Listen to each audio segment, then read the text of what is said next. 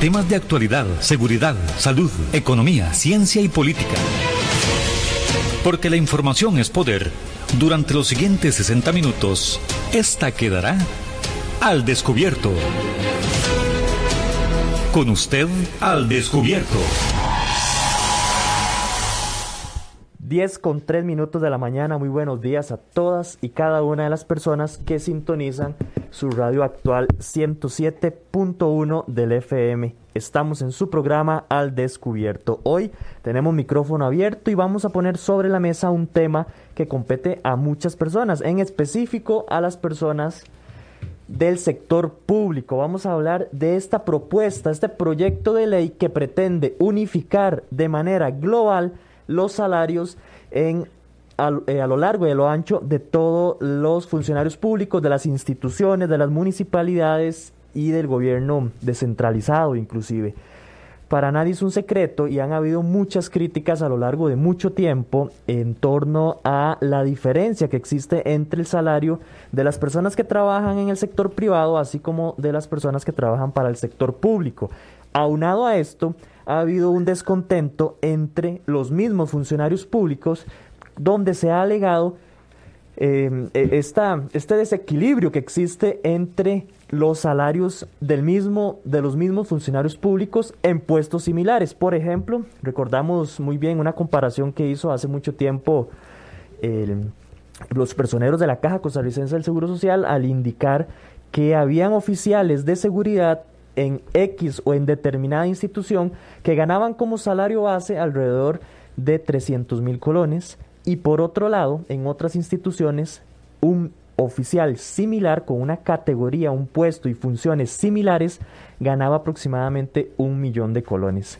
Entonces, eh, esto causa revuelo, causa para muchos indignación, causa críticas, uno los ven con buenos ojos, otros los ven no tan con buenos ojos, y en fin, eh, a lo largo de todas estas presiones que se ha dado por mucho tiempo, es que eh, varios diputados proponen eh, específicamente mediante el expediente 21.336 que se unifique de alguna manera el salario de todos los funcionarios públicos del país. El martes pasado, la Comisión de Gobierno y Administración, así se llama, la comisión eh, a lo interno de la Asamblea Legislativa, que trata todos estos tipos de temas, sometió a votación el proyecto del expediente 21.336, donde se propone ese régimen salarial para los empleados públicos, pero que de una u otra manera también acoja a los empleados actuales a los empleados que ya actualmente están laborando y desde hace años o hace meses atrás. Recordemos que existen ciertas premisas que hablan de que la ley no es retroactiva, pero parte de esta intención de algunos diputados es que se aplique a partir del momento de su vigencia, inclusive para los funcionarios antiguos, llamémoslo así, porque otra propuesta era que los que ya están trabajando como funcionarios públicos mantuvieran sus, digámoslo así, privilegios o sus derechos adquiridos desde hace mucho tiempo y no se les tocase el salario, ni los pluses, ni, ni, que fueran parte de esta iniciativa. Pero mediante esta propuesta que realizan algunos diputados, eh, se propone, eh, valga la redundancia, que sí los incluya, haciéndolos parte de esta ley a los nuevos ingresos y a las personas que ya están trabajando. Esto, sin lugar a dudas, despierta el malestar de muchos sectores, inclusive sindicatos, inclusive instituciones, el Poder Judicial ya se manifestó al respecto diciendo que esto no lo ven con buenos ojos y que se preparan una serie de documentos eh, para explicar las razones por las cuales esto no es funcional para algunas instituciones.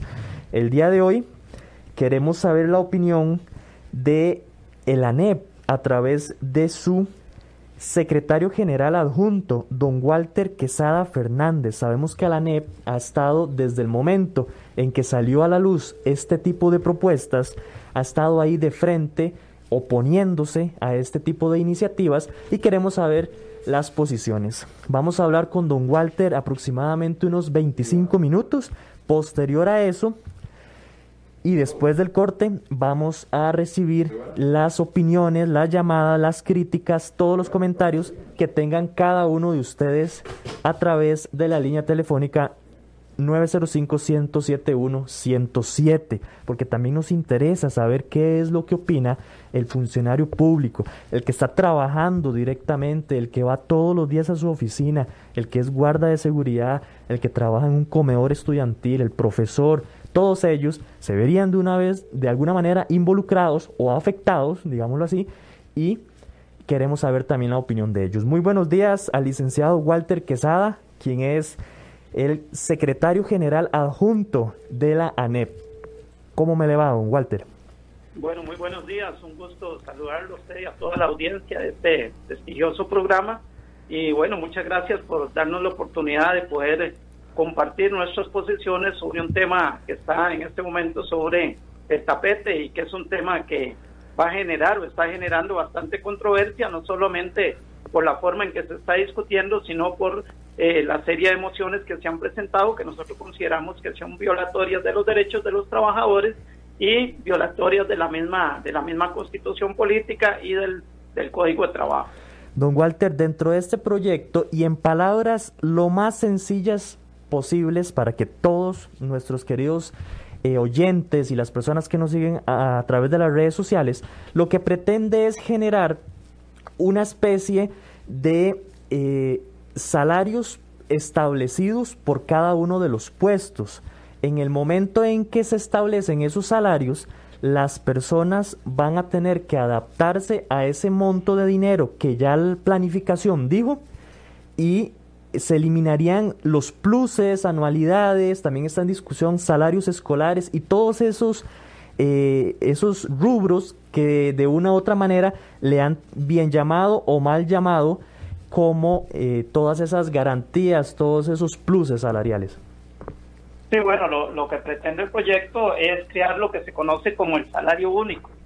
Eh, nosotros diríamos que, el problema, el problema en este momento, más que todo, no es no es eh, eh, tratar de, ver cómo se, se precarizan los salarios del sector público. Siempre hemos insistido que el problema que tiene Costa Rica...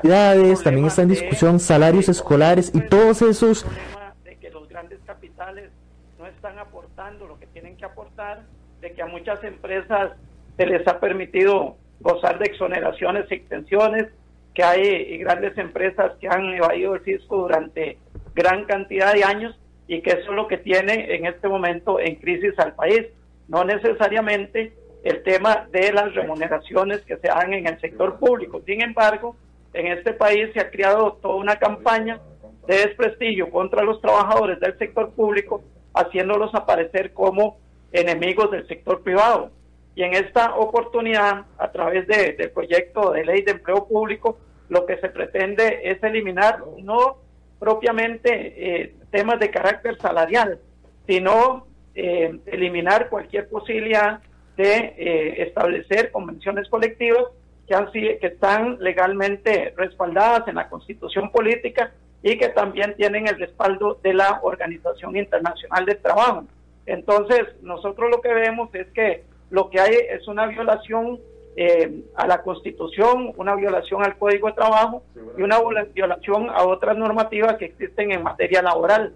Por esa razón, nosotros no, no vemos con, buenos ojos esta, esta propuesta que se está haciendo, aparte de que esta propuesta se está haciendo eh, de manera acelerada, se está haciendo violentando procedimientos como ya quedó en evidencia en los últimos días, de que incluso se quisieron eh, se quisieron eh, establecer algún tipo de, algún tipo de, mecanismos que no necesariamente eh, dan una, una idea de que haya transparencia en la Asamblea Legislativa, incluso se, se tuvo que se tuvo que se tuvo que eh, repetir la votación porque prácticamente no había audio, no se escuchaban los diferentes argumentos que daban los diputados, o sea, se, han dado una serie de irregularidades que obligaron a eh, repetir la discusión. Y no solamente eso, sino que se están se está metiendo en un en ese proyecto a personas que ya tienen derechos adquiridos, a personas, ya la Sala Constitucional acaba de dar una una resolución sobre el tema de las pensiones, en el tema de las pensiones de lujo, ¿verdad? Que tanto ha hablado la gente, donde la sala misma dijo de que no se podía aplicar retroactivamente. Y ahora estos señores diputados vienen a desconocer las convenciones, las negociaciones, los, eh, los conceptos salariales que ya eh, están incorporados como, como derechos en el salario de los trabajadores y lo que quieren es prácticamente desconocer todos esos derechos que, que tienen las personas que actualmente laboran para el Estado y meterlas en un solo saco como si no hubiese ningún tipo de, eh, de derecho adquirido de los trabajadores. Entonces, nosotros consideramos que el proyecto es inconstitucional a todas luces, ya lo han dicho expertos también, de que eso no procede, pero sin embargo hay algunos que siguen metiendo cabeza. Y aquí hay que dejar claro, y lo queremos dejar claro, aquí no se trata del pacto, como mucha gente lo, lo, lo, piensa. No, es que aquí está metido Liberación, está metido la Unidad, están metidos grupos independientes, están metidos otros partidos políticos que están en la misma dirección de tratar de, eh, de, precarizar el salario en el sector público para llevarlo a las condiciones de, salariales del sector privado, que ha sido una de las intenciones que siempre eh, han existido en algunas, eh, en algunas personas o algunas dirigentes políticos y empresariales que lo que han querido es igualar los salarios del sector público y del sector privado, que independientemente de los mecanismos que tengan que utilizar para hacerlo. Don Walter, ¿cómo le explicamos a las personas que, que nos están escuchando, que nos están siguiendo, esa diferencia que hay entre un oficial de seguridad que gana 300, 350 mil colones como salario base y el, y el mismo oficial de seguridad en otra institución que gana aproximadamente un millón de colones. Sabemos y tenemos claro que las convenciones colectivas cobijan a ciertas instituciones y están están aprobadas, están autorizadas constitucionalmente, pero existe un desequilibrio, claro, en, en, entre una institución y otra. ¿Estas propuestas no llegan más bien a ordenar un poco la casa? Bueno, depende de quién quiera ordenar, porque esas propuestas no están tocando a los grandes a los grandes puestos de la administración pública, no toca los puestos gerenciales, no toca los puestos que hay en otras en otras instancias, por ejemplo, bancarias, donde hay gerentes que ganan montos, como conocíamos antes, hasta 18 millones de colones en el caso de Fernando Naranjo, que ahora está saliendo a pedir de que se, de que se ordenen las finanzas públicas.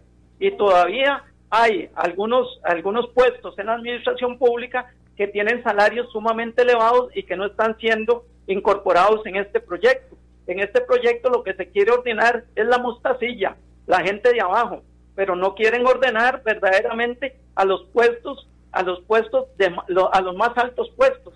Incluso, digamos, dentro de las mismas diputaciones hay salarios que son bastante elevados y en las gerencias y en, otros, en otras instituciones del Estado hay puestos de alto nivel que no se quieren tocar dentro de esta propuesta que se está planteando. Entonces nosotros lo que vemos es que la intención es tratar de deteriorar las condiciones salariales de algunos puestos del sector, del sector público. Pero no es cierto aquí que, por ejemplo, en el sector público todo el mundo gana bien. Aquí hay trabajadoras del Sensinay, están los cuerpos policiales, hay un montón de gente en este país que tiene salarios sumamente bajos. Incluso un estudio determinó que hay trabajadores dentro del sector público que están por debajo del mínimo. Así se había planteado porque yo estuve en la Comisión de Salarios y pude tener acceso a esa información. Entonces, no es cierto de que todo el mundo gana igual. Ahora, lo que hay que también plantear es que el Código de Trabajo establece los mínimos, no los máximos. Las convenciones colectivas, ¿qué, función tienen? Las convenciones colectivas, la función que tienen es precisamente eh, negociar mejores, mejoras salariales más allá de los mínimos que establece el Código de Trabajo. Entonces, precisamente esa ha sido una función de las convenciones colectivas. Ahora, hay que tener claro que la convención colectiva no es una decisión unilateral del trabajador.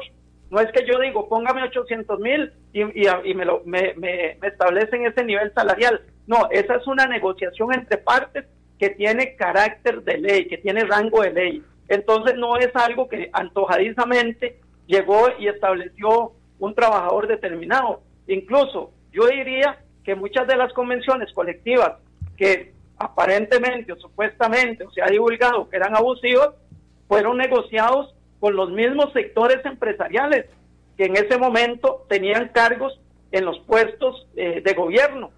Y entonces muchas de las convenciones colectivas que se dieron en algunas instituciones fueron negociadas por algunos sectores empresariales y políticos. Incluso en, la, en el periodo de Oscar Arias fue cuando más, más beneficios se dieron en las convenciones colectivas.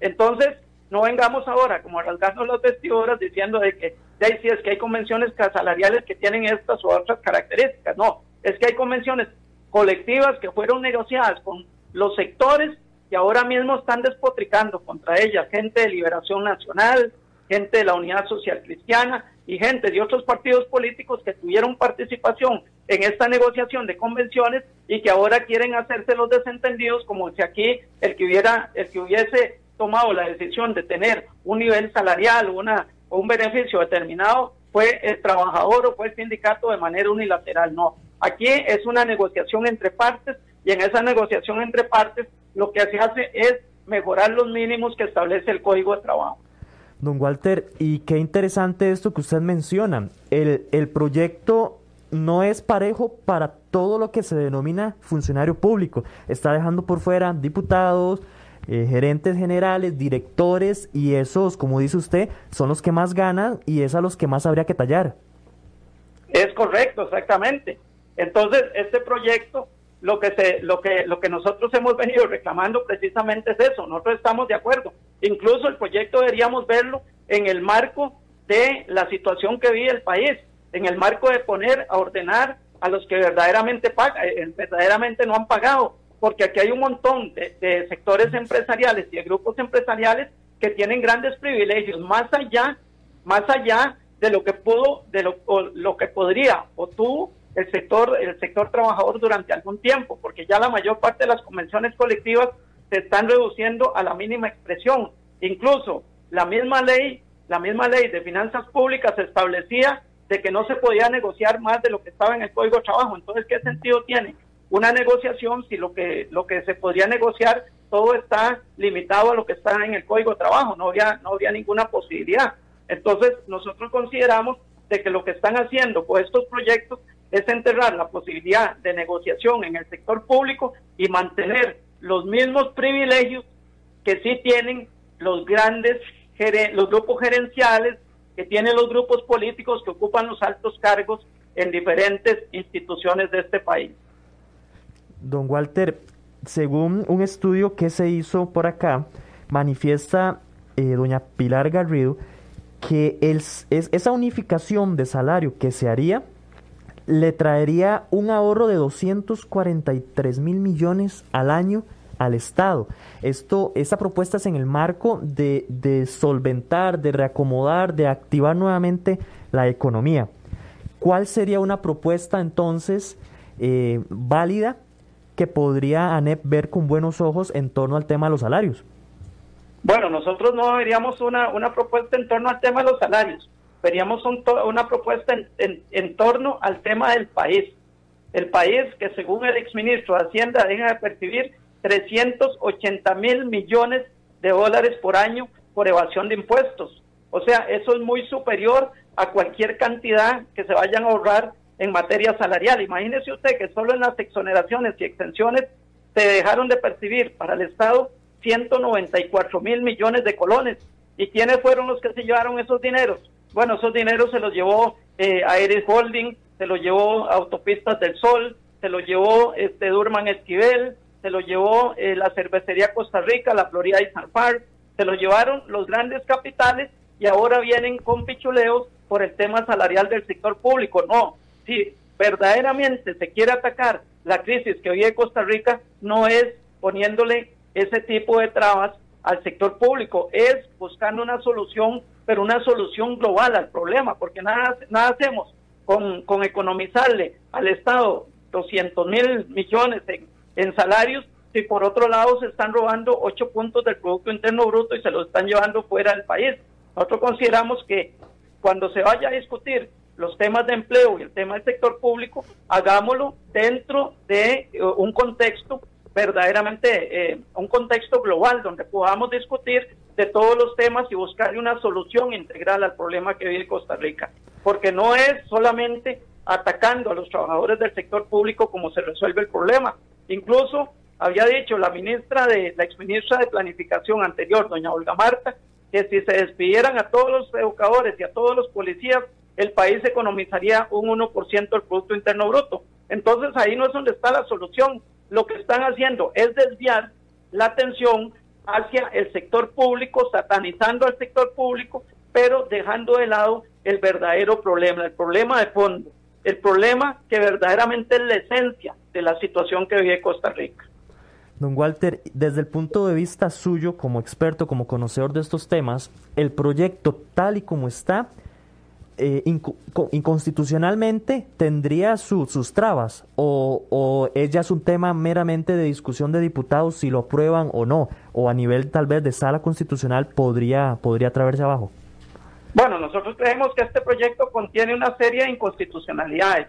El solo hecho de querer aplicar la ley retroactivamente ya de por sí es una, un aspecto de carácter puramente inconstitucional. Entonces nos parece que, que los diputados en esa, en esa desesperación por, por ver cómo, cómo precarizan los salarios del sector público y cómo desvían la atención para favorecer a los que verdaderamente son los responsables de lo que vive el país, están tratando de incluir todo tipo de eh, mociones para eh, lesionar y deteriorar las condiciones actuales que tienen los trabajadores del sector público.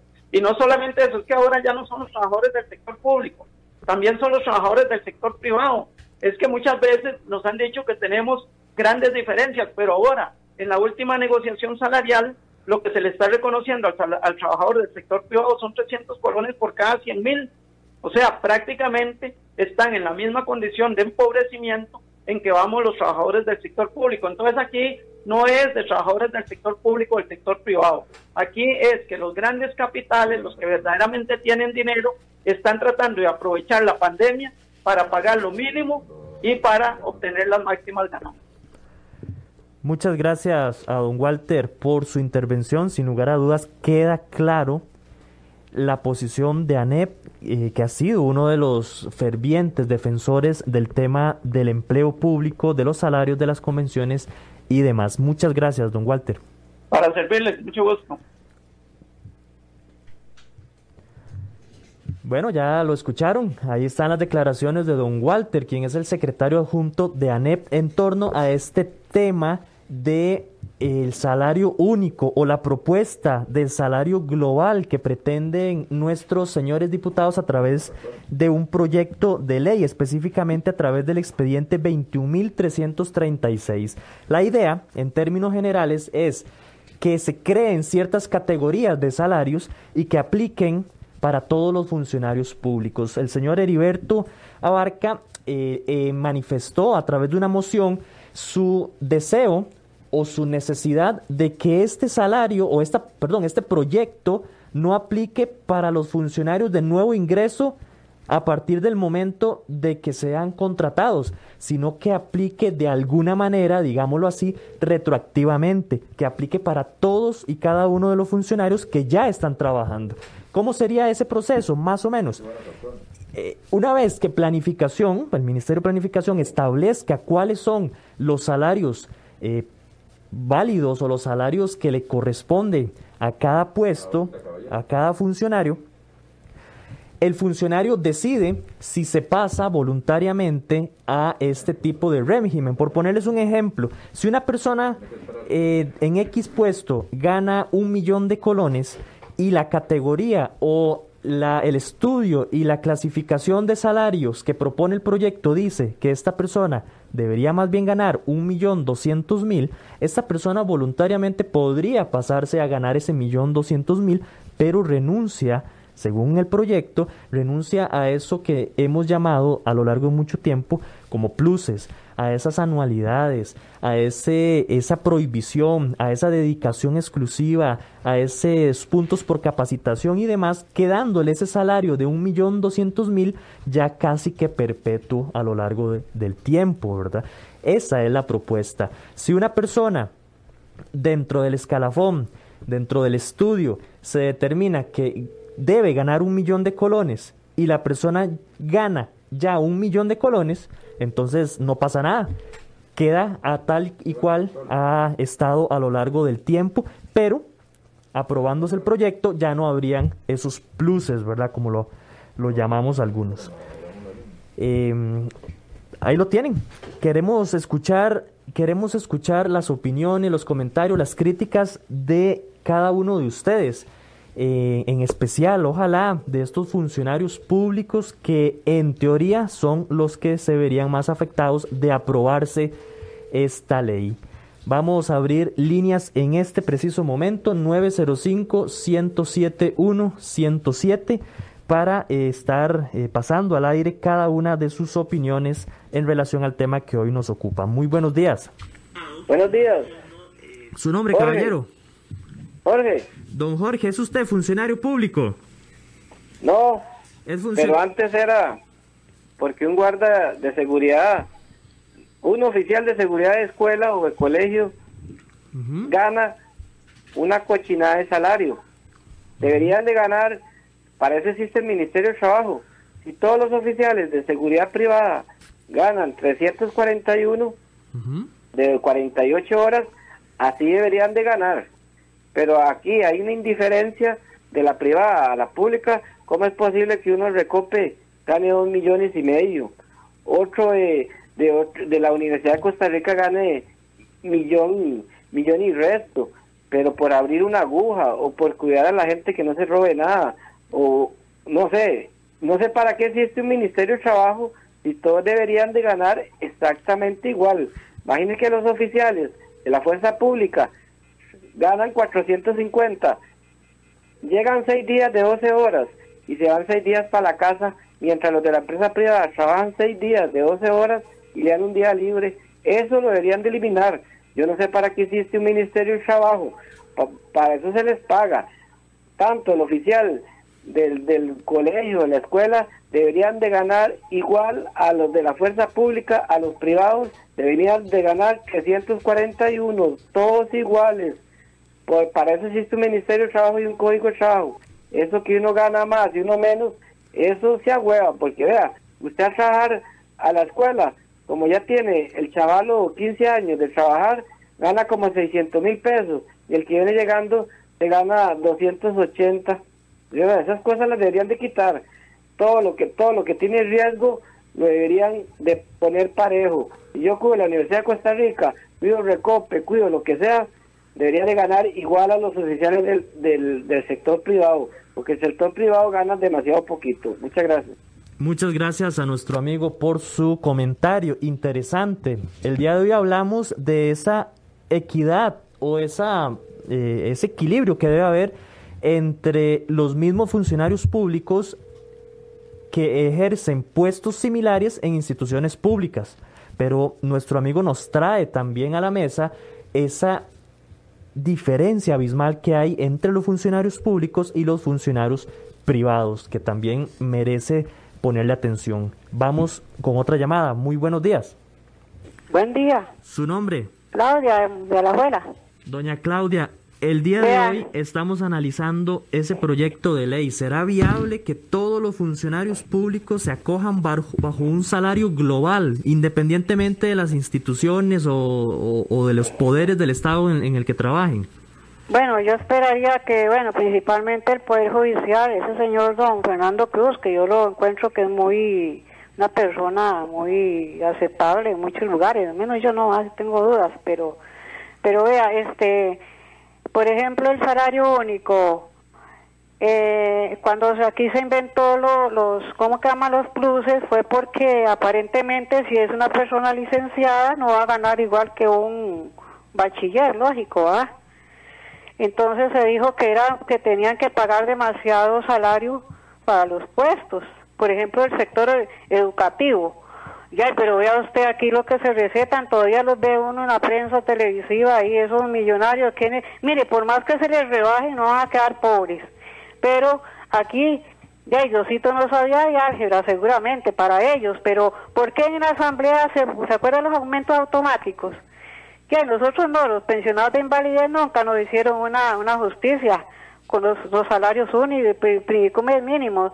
Pero en fin, esta gente que está trabajando, el sector educativo, que ah, tienen un montón, eh, varios grupos de ahora con tanta demanda de migración, etcétera, y, ¿qué quieren? Tener esclavos en el país. Yo no estoy de acuerdo y que sea parejo para todos. Don Otonso dice en un tiempo habló referente a estas cosas, pero no lo oigo calladito para el sector educativo porque la esposa él es educadora y él decía la exclusividad y las anualidades no tanto, pero ya yo creo que un salario único, pero ya yo no sé, aquí se reparten los grandes unos y otros no, como los, no sé, los diputados, así es que pongámonos vivos porque la mayoría están acuerpando eso, la mayoría en la asamblea. Muchas gracias. Muchísimas gracias a don Claudia por su participación. No estoy de acuerdo, dice doña Claudia. Recordemos, en otros países hemos visto también en, el, en los casos que los diputados, los ministros, el presidente y los gerentes o directores de instituciones autónomas ganan exactamente lo mismo. Algo así podría ser lo que se pretende. Ya nos dijo don Walter, el proyecto no, no incluye a diputados, a gerentes de bancos, de instituciones como el ICE, como el INSE y demás. Entonces habría que analizar también ese tipo de contradicciones. Vamos, Otto, con otra llamada. Buenos días. ¿Su nombre, caballero? Buenos días, Andrés Núñez. Don ¿Es usted funcionario público o fue funcionario público? De 34 años, sí, funcionario público y sigo siendo público porque estoy pensionado. ¿Y qué le parece esta, esta idea, este proyecto de unificar los salarios? Bueno, primero que todo, yo eh, quiero saludar a, a, Walter. Es un gran amigo, una persona que siempre he admirado y reconocido. En la parte de folclore nos hemos encontrado por ahí. Este, yo creo, primero que todo, la NEP no está proponiendo soluciones. Es, muy, muy muy fácil decir, este, yo no estoy de acuerdo en eso, pero entonces hagan esto otro.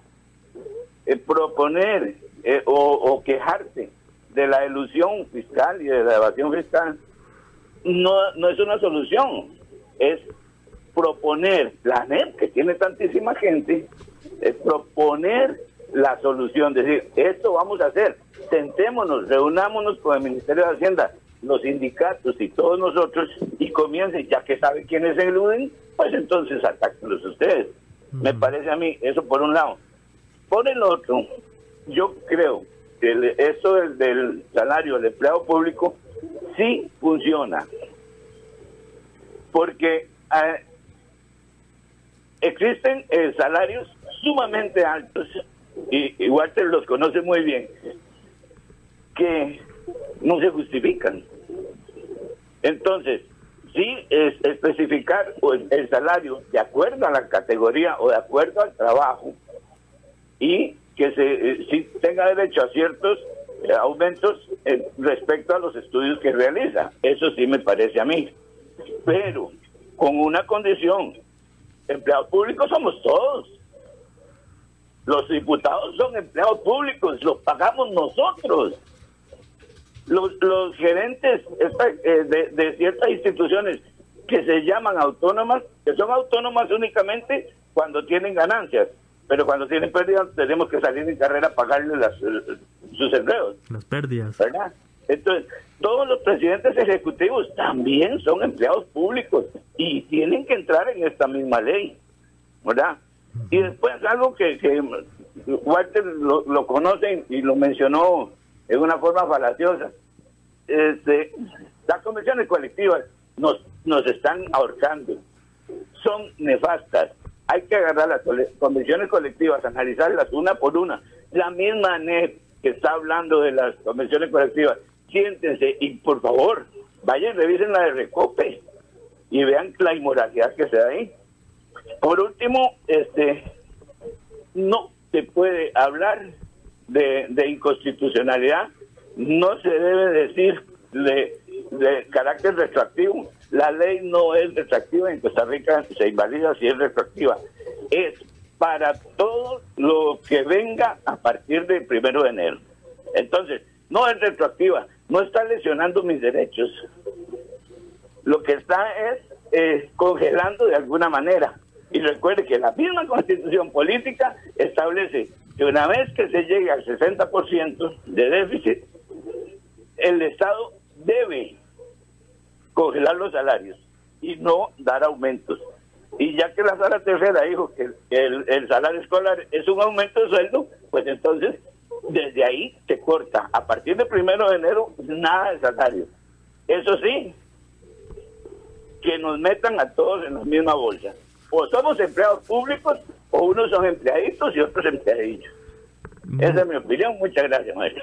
Muchísimas gracias a don Walter. Muy, muy excelente su participación.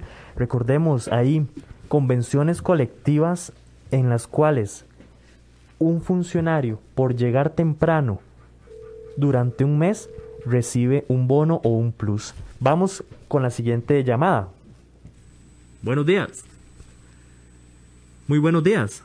Tres días de, de Tibás. Su nombre, perdón, caballero, se le cortó. Omar Contreras Díaz. Adelante, don Omar. ¿Será que lo que el país necesita, entre otras propuestas, es unificar salarios en el sector público para ver si salimos adelante económicamente un poco como país? Bueno, ese sería un sueño, un ideal un ideal este tal vez que no se pudiera no se puede cumplir por el egoísmo y la avaricia de muchos y, y ese egoísmo de, tener más que el otro. Porque si eso fuera ese es un sueño porque así quitaríamos el montón de gente que está con hambre ahorita y por eso son las las protestas. Pero estos que quieren perjudicar al empleado público esos son los que quieren mantenerse como cuando cuando comenzó a, a, ponerse en, eh, en práctica el comunismo en Rusia, que lo que hicieron fue aquello del famoso quinqueño. Entonces, este, se dio cuenta que el comunismo era para aplicárselo al de abajo, al pueblo, al pobre, pero el clearing, el clearing viven felices de la vida, con buenas casas, casas de lujo, carros y todo. Aquí quieren hacer lo mismo. Ahora, yo le quiero agradecer a don Walter Quesada que explicó exactamente muy, muy, muy bien lo que son lo que llaman pluses, los convenios. Ahora, este señor que dice que sí, que todos tienen que ganar igual, los, los guardas, tanto los de la fuerza pública como los de, bueno, tanto el, guarda público como el, guarda privado, tiene razón, tiene razón. Entonces, lo que esos convenios que han hecho los empleados públicos, entonces los privados que también lo hagan, lo hagan los, así que, que vayan a, a negociar un convenio. ¿Por qué no lo hacen? Porque los despiden. Entonces, ¿qué pasa? Que eso es lo que quiere llegar a ser estos, estos que están con esos millonadas de, de pensiones. Fíjense ustedes que quieren arreglar el asunto, ¿para qué quieren perjudicar al empleado público, al, siempre al pueblo? ¿Por qué no quitan esas pensiones de 16 millones, esas pensiones de 10 millones, de 8, 9? ¿Por qué no quitan a los presidentes ejecutivos? Mire, yo siempre he dicho, para que un presidente ejecutivo en un banco central, o sea, en los bancos, porque en los bancos hay un departamento que se llama estudios, el departamento de estudios económicos. Ahí usted encuentra economistas, encuentra administradores de negocios, encuentra gente capacitada en todo lo que es economía. Entonces, ¿por qué no, no quitan a los presidentes ejecutivos y ponen un periodista o un, un estudiante de periodismo que se encargue de pedirle informe a todos los departamentos para poder hacer la rueda de prensa? ¿Ah? Es lo mismo que hace un presidente ejecutivo ganando ese, esa millonada, como ahora Fernando Naranjo, que ganaba 20 millones en, el Banco Nacional. ¿Y qué hacía? Nada más repetir lo que sus empleados le, informaban. Eso, eso es muy fácil, eso lo hace hasta un periodista. Entonces lo que yo creo, lo que yo creo es que mientras aquí no se no se quiten los depredadores corruptos y se termine con esa este, eh, ¿cómo se llama? E, esa, esa, esa avaricia, ese egoísmo, entonces no podríamos salir adelante. Dejemos de sacrificar al pueblo, dejemos incluso quieren quieren criminalizar la protesta. Esta señora Bolio, uy, qué señora más, repugnante. Ella cree que con, ponerle el pie al pobre del pueblo, ella va a salir adelante, airosa. Ella porque tiene sus, sus, sus, sus propiedades y todas esas cosas, pero no, dejemos de maltratar al pueblo.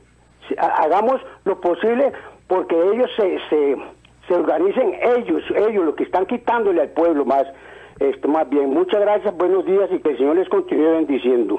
Muchísimas gracias a don Omar que nos llamaba desde Tibás.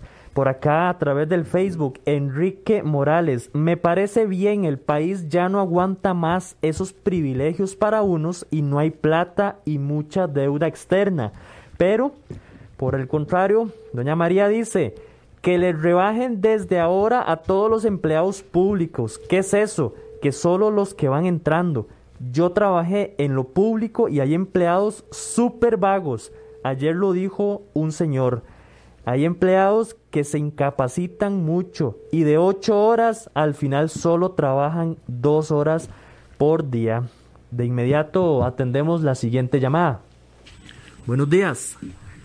Buenos días, mi estimado amigo. Su nombre, caballero. Don Gerardo Barrantes. Don Gerardo, concretamente, ¿qué es qué espera usted de este de esta propuesta? ¿Será que es una de las soluciones unificar? Ay, no, no, mi estimado amigo. Definitivamente me parece que darle darle darle voz a, esa situación es ser cómplice de una sinvergüenzada, de un descaro, de un grupo de, de, de un sector de nuestro país que definitivamente son los culpables de la ruina de nuestro país, quieren la ruina de los de los de los trabajadores. Mire, lo que digo, si a mí se me diera el tiempo, eso es necesario, hubiera dicho lo que dijo don Walter palabra por palabra.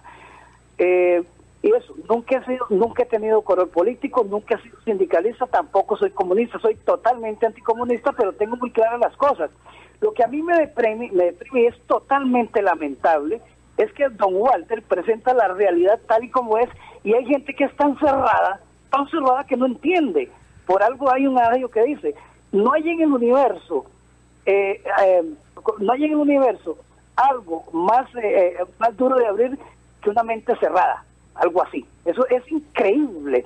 Mire, ¿cómo es posible que el tico sea tan tan, tan, voy a usar un término muy tico, tan sorompo de comer cuento. ¿Cómo le venden cuento de que hay que estar estrujando a la clase trabajadora?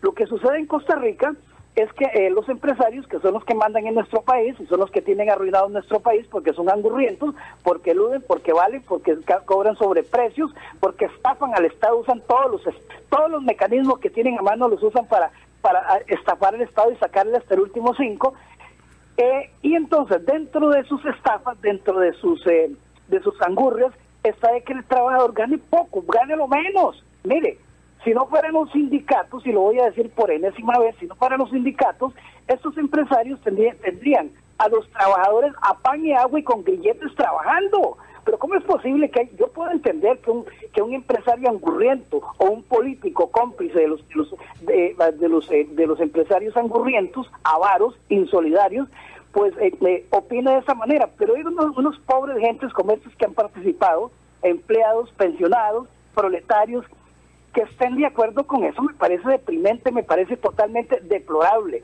Claro, esta gente, estas personas, estas pobres personas que opinan, que se ponen a la par de, de, los, de, los empresarios angurrientos, pues no saben algunas cosas.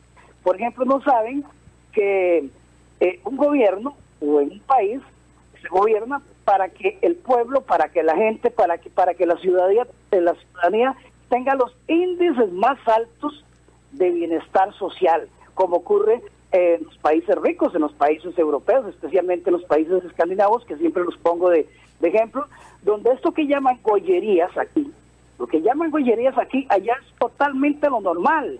Y ahora dicen, bueno, esos son países ricos. Bueno, sí, son, esos países son ricos y por una razón, porque los sindicatos están en el sector productivo, en el sector privado, en el sector empresarial, ahí están los sindicatos, no están en el, en el sector público.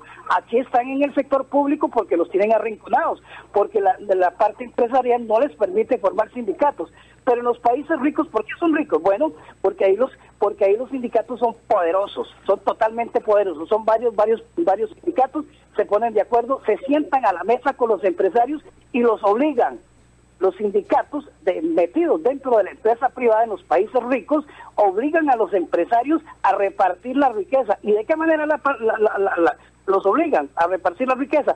Los obligan a dar las mejores condiciones de trabajo del mundo, los mejores salarios del mundo. Y por eso en esos países cobran los impuestos más altos del mundo y el Estado le regresa al pueblo los servicios públicos mejores del mundo. Y por ahí anda la cosa. Aquí no. Aquí la campaña es destruir el Estado, debilitarlo, que los empresarios queden a los chanchochingo, como decía, como decía mi abuela, haciendo lo que les da la gana. Y además, pues eh, persigue varias cosas, entre ellas, bueno, debilitar el Estado, desmantelar el Estado, eso de estar, eh, eh, ¿cómo se llama? Esos, ese tipo de proyectos como el de ahora. también se trata de que los empleados públicos no le den el mal ejemplo, mal ejemplo entre comillas, a los empleados privados. Pero ¿qué es eso de que aquí los, los proletarios, la gente pobre, los, pobres, diablo, permítanme usar ese término, que defienden que se, que, que se precarice el, ¿cómo se llama?, el sueldo y las entradas de los trabajadores, ¿cómo es que eh, lo primero que dicen, pero ¿cómo es posible que los empleados tengan esto y eso y los privados no? No, pues lo que trata es que, que, lo, que, lo, que se de lo que se trata es que los, los, privados tengan el nivel de los empleados públicos. Entonces, eh, comprar ese tipo de ideas me parece una tontería. Ahora, definitivamente, eh, yo no sé, no sé, creo que el pueblo tiene que comprender este tipo de cosas, pero lamentablemente el pico, el pico es traidor, es, es, es, es, ¿cómo se llama? Es envidioso, es rochapizos, eh, es de los que mata a sus héroes, mata, ¿cómo se llama? Juanito Mora, a, sus héroes, este, eh, es, le, ¿cómo se llama? Persigue a los, a los que los defienden, a los sindicatos, y así por el estilo. Son malinchistas, prefieren a los, a los jugadores extranjeros que a los propios, rechazan y odian nuestras verdaderas estrellas como, como la... ¿Qué tico más extraño? Por eso es que tenemos este país, por ese tico no sé si decir que es idiota, que es tonto, que compra fácilmente lo que le venden los, los ¿cómo se llama?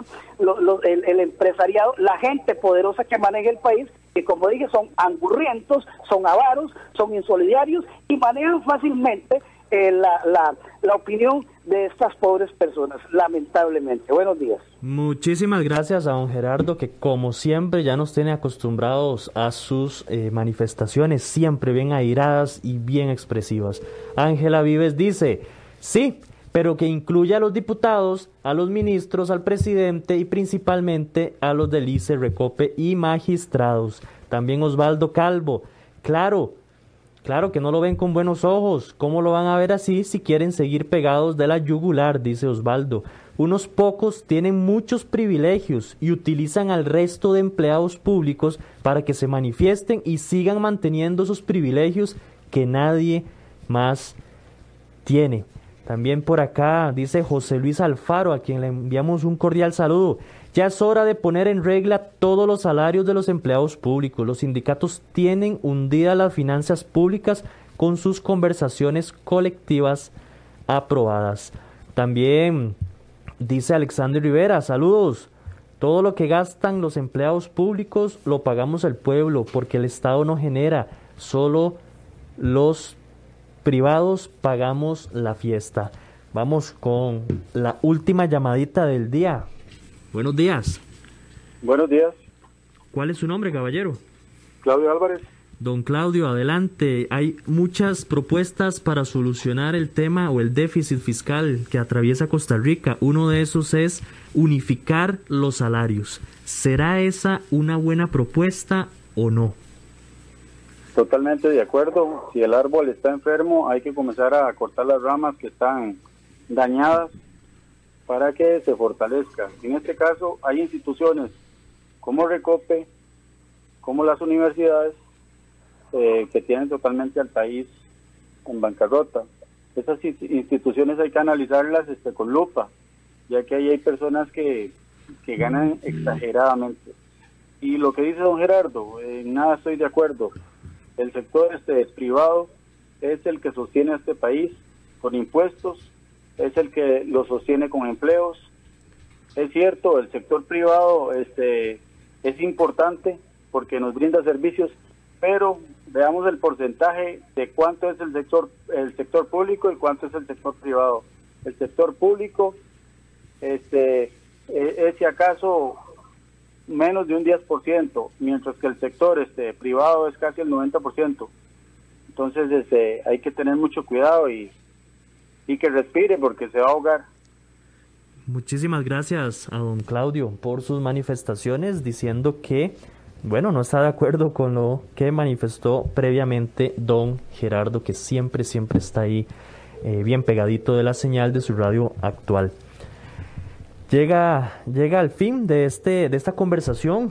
Muchas gracias nuevamente a don Walter que nos expuso el punto de vista directo de cómo ve las cosas el ANEP en torno a este proyecto de ley, el proyecto 21.336 que ya está en la corriente legislativa. Tuvo la presentación de una moción el día martes en la cual el señor diputado Heriberto solicita que se aplique no solo para los nuevos ingresos de funcionarios en el sector público, sino que se aplique para todos los que ya están laborando, para esos funcionarios que tienen 15 años, 10 años, 5 meses, lo que sea, pero que ya están laborando, aprobado el proyecto, que también se les aplique. Algunos eh, lo asocian a, esa imposibilidad que, la ley determina para aplicarse retroactivamente. Otros alegan que no es así, no se aplica retroactivamente, sino que les va a coger a partir del momento de su aprobación. También hay una discusión ahí en torno a esos pluses y a esas diferencias salariales que hay no del sector público, del trabajador público al trabajador privado, sino esas grandes diferencias que existen entre los mismos trabajadores públicos donde pusimos como ejemplo desde el inicio del programa estos oficiales que ganan aproximadamente 300 mil colones o un poquito más como salario base y oficiales que ganan aproximadamente un millón de colones.